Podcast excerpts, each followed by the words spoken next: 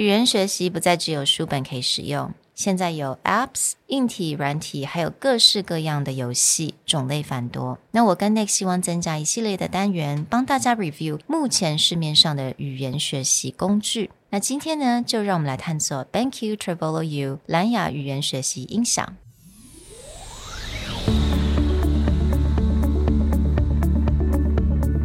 Hello，欢迎来到 Executive Plus 主管与沟通力的 Podcast。I'm Sherry, an educator, certified coach, and style enthusiast. 我相信专业有效的沟通是语言跟逻辑的完美结合。 And I'm Nick, a startup consultant, corporate trainer, and late night gaming junkie. I believe great communication requires the right mindset and solid frameworks. 我们希望带给大家职场英语的技能、跨文化沟通技巧与其他能帮助您成为出色领导者的工具。 Join us each week as we share our experience, research, and methodologies to take your communication and language skills from good to great.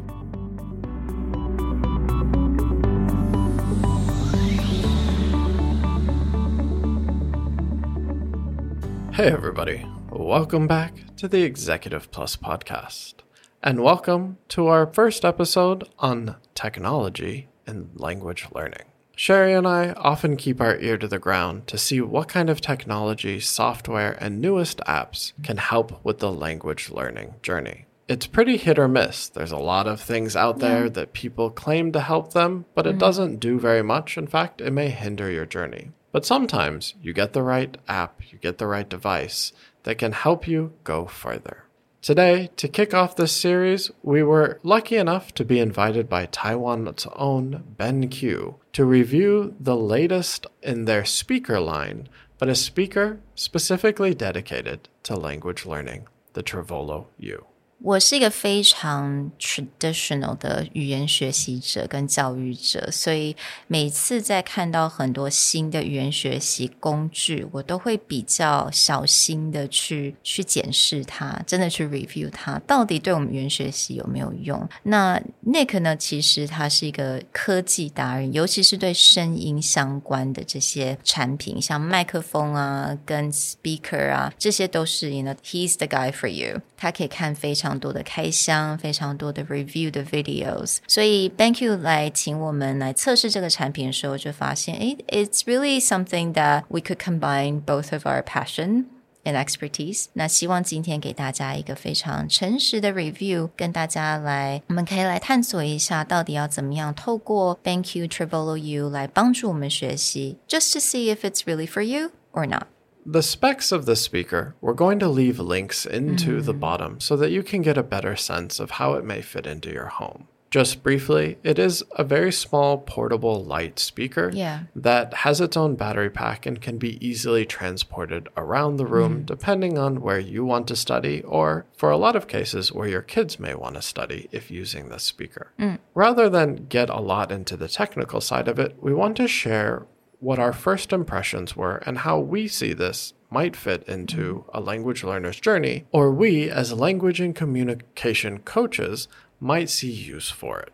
My first impression when looking at this device and playing around with it was mm-hmm. thinking back to when I really liked using music, videos, etc., as part of the especially adult language learning process. Mm. I think it's a lot closer to people's real life. You can learn a lot from mm-hmm. observing. But there were two major issues that I would run into when using whether it was music or sitcoms, etc., mm-hmm. which is the backtrack. Oh yeah. Whether it was the instrumental noise in a music or whether it's like the laugh track, you know, mm. in sitcoms, a lot of times you hear whether it was a live audience or put in later, people laughing over key important parts of mm. line or music swelling up. So, a lot of times before when I was teaching, I would have to find like multiple versions of things. So I would have to find, for example, the original song that people really like to listen to, and then I would have to find an acoustic cover Right. where the pronunciation, the voice was a lot clearer. In the case of TV shows, you would just have to like repeat it over and over again. Yeah，我觉得也是因为有很多老师非常喜欢用老歌来教学，因为我觉得老歌可能就是因为它比较没有那种 backtrack 也就是背景音乐啊、背景噪音的这些问题，他们通常这些唱歌的人，他的发音都比较清楚一些，能够让大家来学习。但是年轻人呢，并不是非常喜欢用老歌来学习。Of course, like now we're talking about old days, it could be like our songs when we're thinking like I know. 80s and 90s. You know, probably current generation right. things are the oldies, but Right.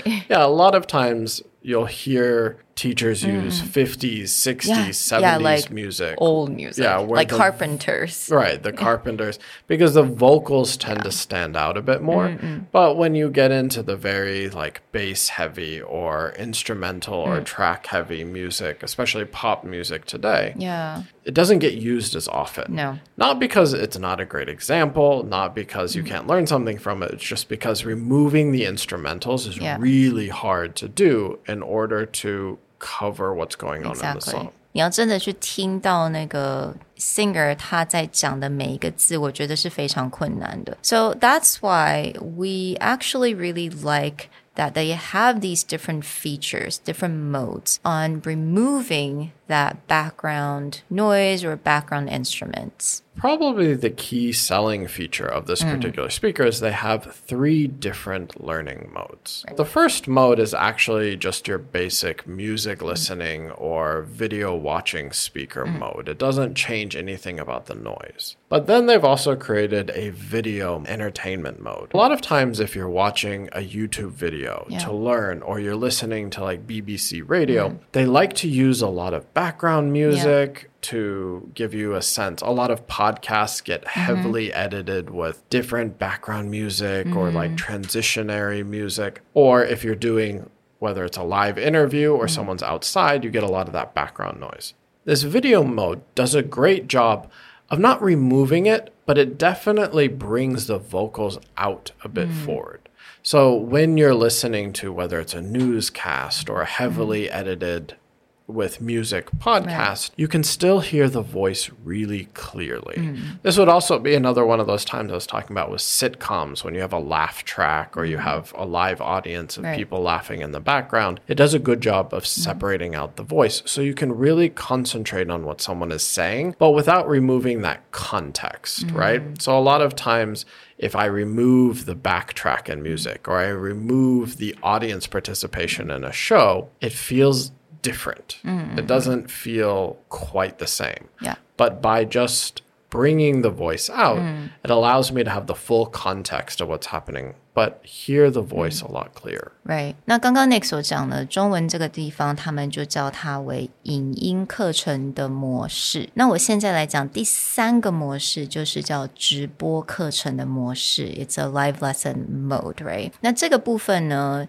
它等于说，如果你是喜欢用一些，你必须要常常做一些视讯的会议啊，或者是可能你小孩要做线上的课程，它会直接转到这个模式。This is the live lesson mode. It's really the default mode that they would use. 那这个模式呢，它真的就是又更让那个声音更凸显出来。那那个背景的一些音乐啊，或者是杂音，它会更小声一点。所以它等于说，我们总共有三个模式：the regular one, the entertainment, the video mode, and then the live lesson mode. With live lesson mode, how they portrayed in the videos, and Sherry and I got a chance to test out, was if you're doing something like a live one on one class or an online one on one class, or let's say you're listening to a webinar and you really want to bring out the mm. voice of the speaker a bit better, this is the mode that allows you mm. to do that. Now, if you're watching a heavily edited podcast or YouTube Yeah. video where there's a lot of background noise, the way that it handles the voice is still not that clear. I would really mm. recommend staying within the video mm, mode. Mm. But anytime that you just really want to enhance a single voice, whether again in a webinar or an online teaching mode, this is a great way to stand out. Right. Normal mode.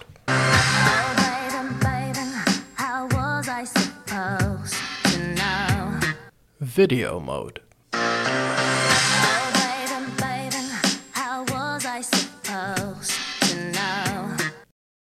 Language learning mode. Baby, baby, how was I supposed to know? Normal mode. Blimey, Harry, didn't you ever wonder where your mum and dad learned it all? Like what? You're a wizard, Harry. Video mode. Blimey, Harry, didn't you ever wonder where your mum and dad learned it all? Like what? You're a wizard, Harry. Language learning mode. Blimey, Harry, didn't you ever wonder where your mum and dad learned it all? Like what? You're a wizard, Harry. Normal mode.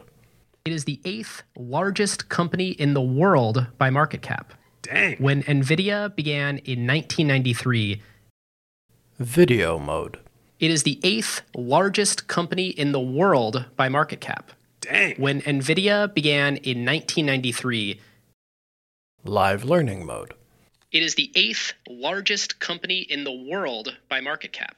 Dang. When Nvidia began in 1993, So based on our very honest review，其实 Nick 他比较喜欢的就是这个影音课程的模式，right？For literally anything, music or videos or any kind of podcast.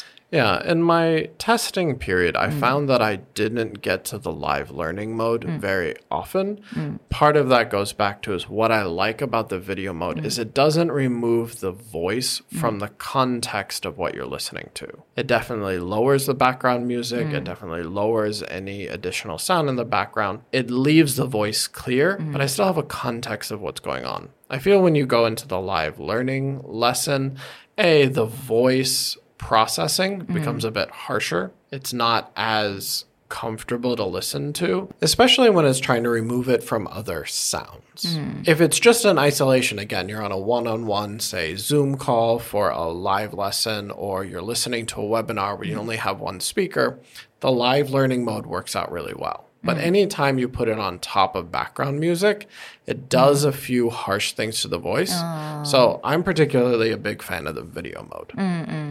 没错，所以其实它那个中间的那个 video mode 是我们最喜欢的一个功能呢，因为它真的是能够可以帮助，如果你在语言学习，不管你是成人还是小孩，你想要仔细的听到这个歌词，它每一个字，或者甚至它的一些它的 tonality、它的语气、语调，其实这个 mode 都可以帮助你听得比较 So that's why I think we really recommend it's the video mode. how would you get the most out of this speaker? Based on my own experiences, my own testing, I would really suggest anyone who spends a lot of their time listening to music, audiobooks, or wants to improve their listening by authentic English materials, then being able to bounce between the original music mode and also this video mode is a great way to do it. So, one example is if I have a particular song that I really enjoy, I would definitely pop in the video mode mm. and start listening clearly. Actually, in mm. my own experience, there's a large part of my vocabulary that I owe to listening to Chinese music, where some of my original colleagues when I first came to Taiwan, mm. they would be listening to pop music and certain songs would just stand out to me and I'd ask them who that is and then I'd go buy that CD and I would just mm-hmm. listen to it over and over again. And in that case I got very lucky where some of them would put the lyrics like in the the CD case. That's mm-hmm. how long ago this was.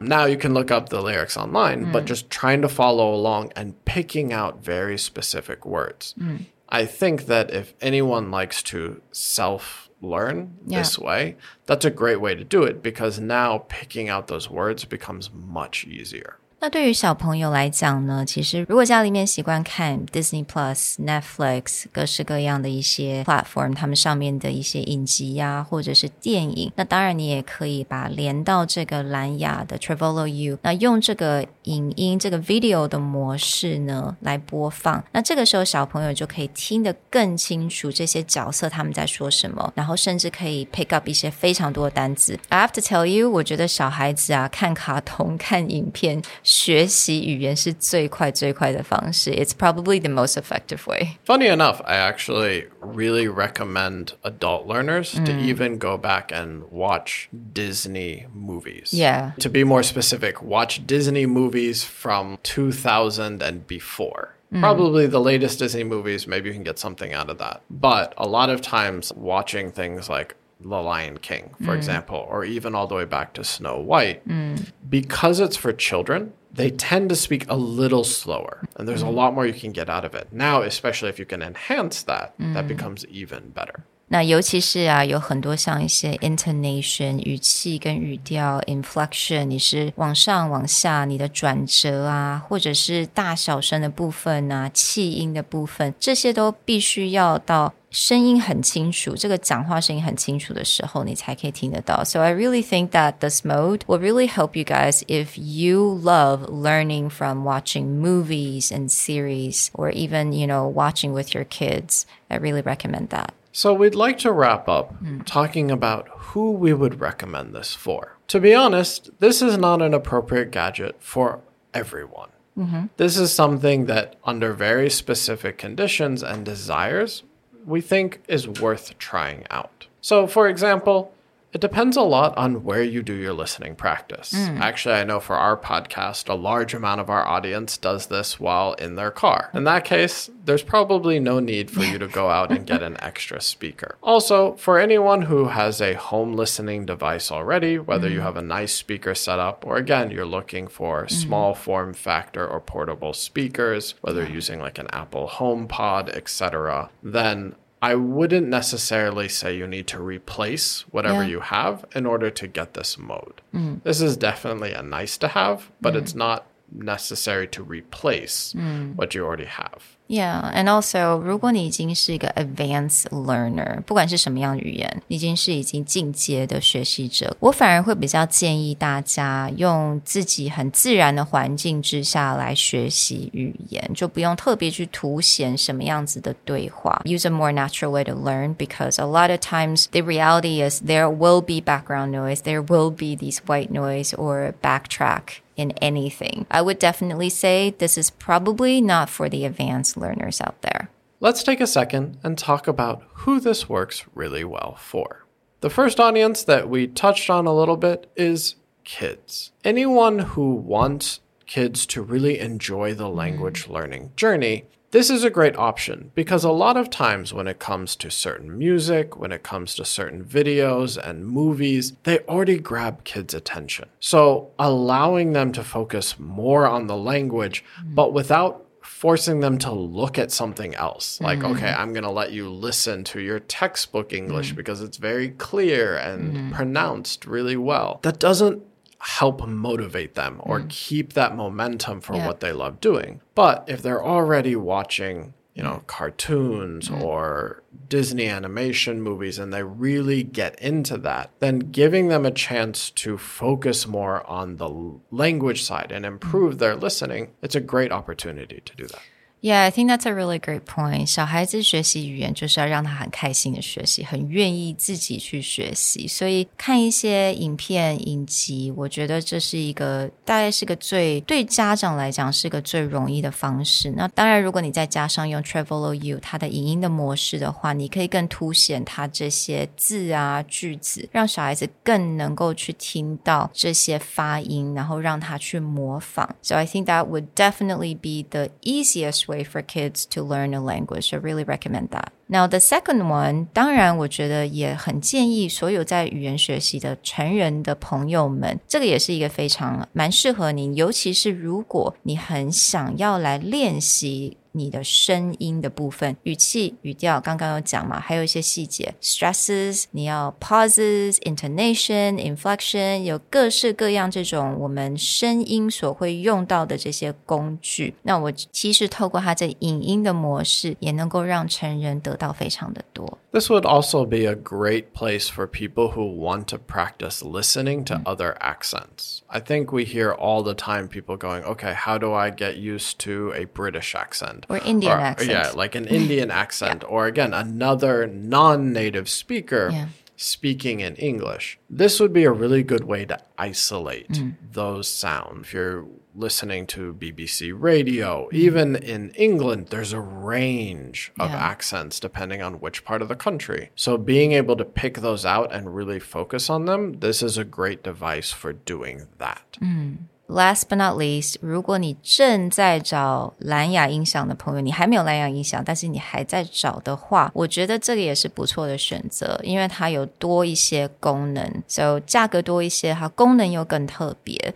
那现在这个音响的定价是五千四百九十元，那我所知道好像在八月的时候它会涨价。 As Sherry said, anyone already in the market, as we said before, I wouldn't necessarily suggest you should go around and replace what you have. Yeah. But it is a great solid portable device and its mm-hmm. price range is right in there with your Bose SoundLink Mini or the mm. Marshall Emberton. Anyone who's just looking for a good sound experience that they can carry with them, it fits right into that mm. price market. And it gives you again that bonus additional side of the language learning mode mm-hmm. whether you want to just do this in your house. In fact you just have one speaker that you use for your own personal time and then your kids can grab it take it wherever they need to go that way. It works great.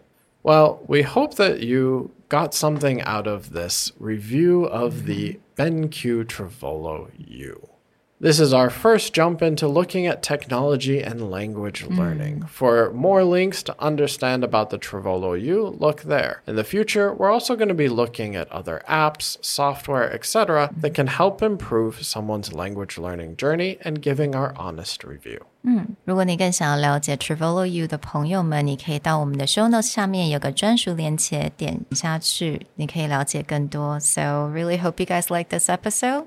We'll talk to you guys next time. Bye. Bye.